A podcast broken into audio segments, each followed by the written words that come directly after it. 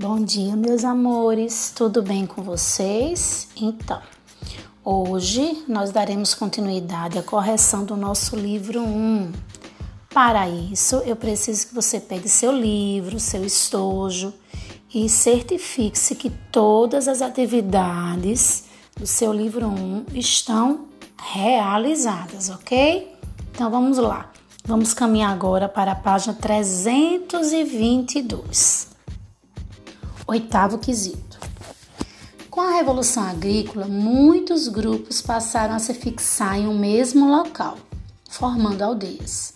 As necessidades de cultivo da terra levaram à criação de novas formas de organização social. Como isso ocorreu entre as aldeias? Resposta: As aldeias muitas vezes tiveram de se juntar para proteger-se de ataques de outros grupos. Grupos maiores favoreciam também a organização da produção de alimentos, pois dividiam entre si as atividades relacionadas à caça, à pesca, ao pastoreio e ao cultivo da terra. Questão 9.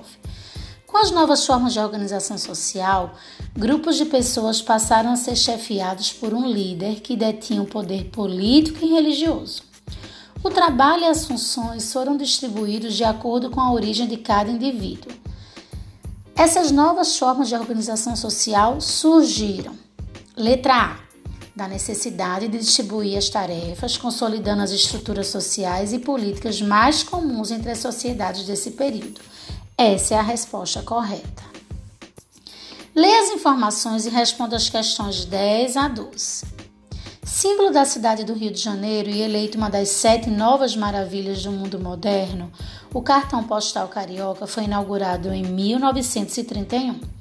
Localizado no Parque Nacional da Tijuca, a 710 metros de altura, o Cristo Redentor oferece uma visão panorâmica e estonteante de toda a cidade do Rio de Janeiro e suas atrações naturais.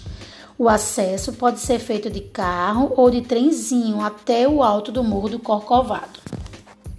Para chegar ao pé da estátua, há passarelas metálicas, elevadores panorâmicos, escadas rolantes ou 220 graus de escada.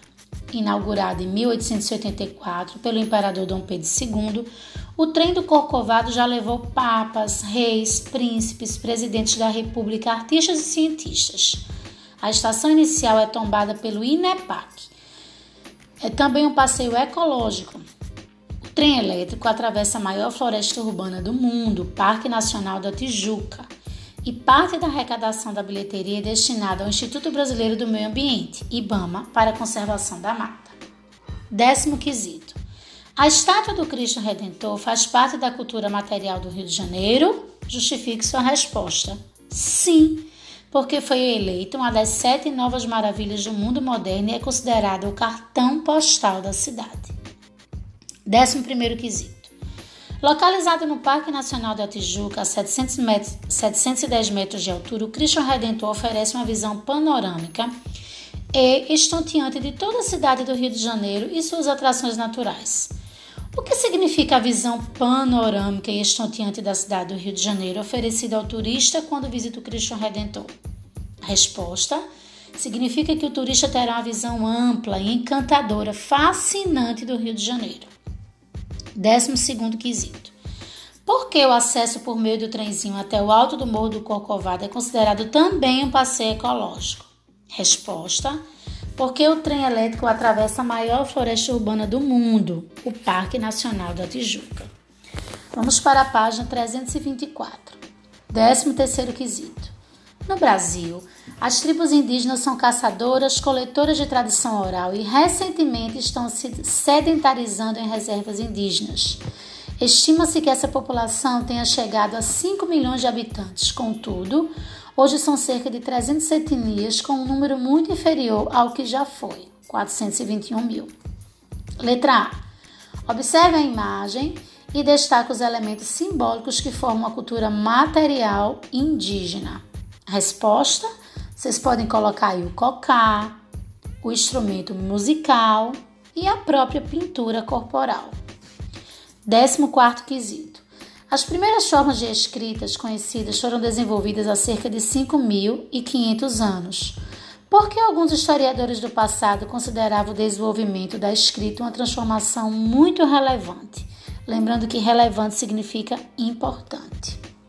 Resposta: eles acreditavam que os registros escritos eram os recursos essenciais para conhecer a vida dos povos do passado.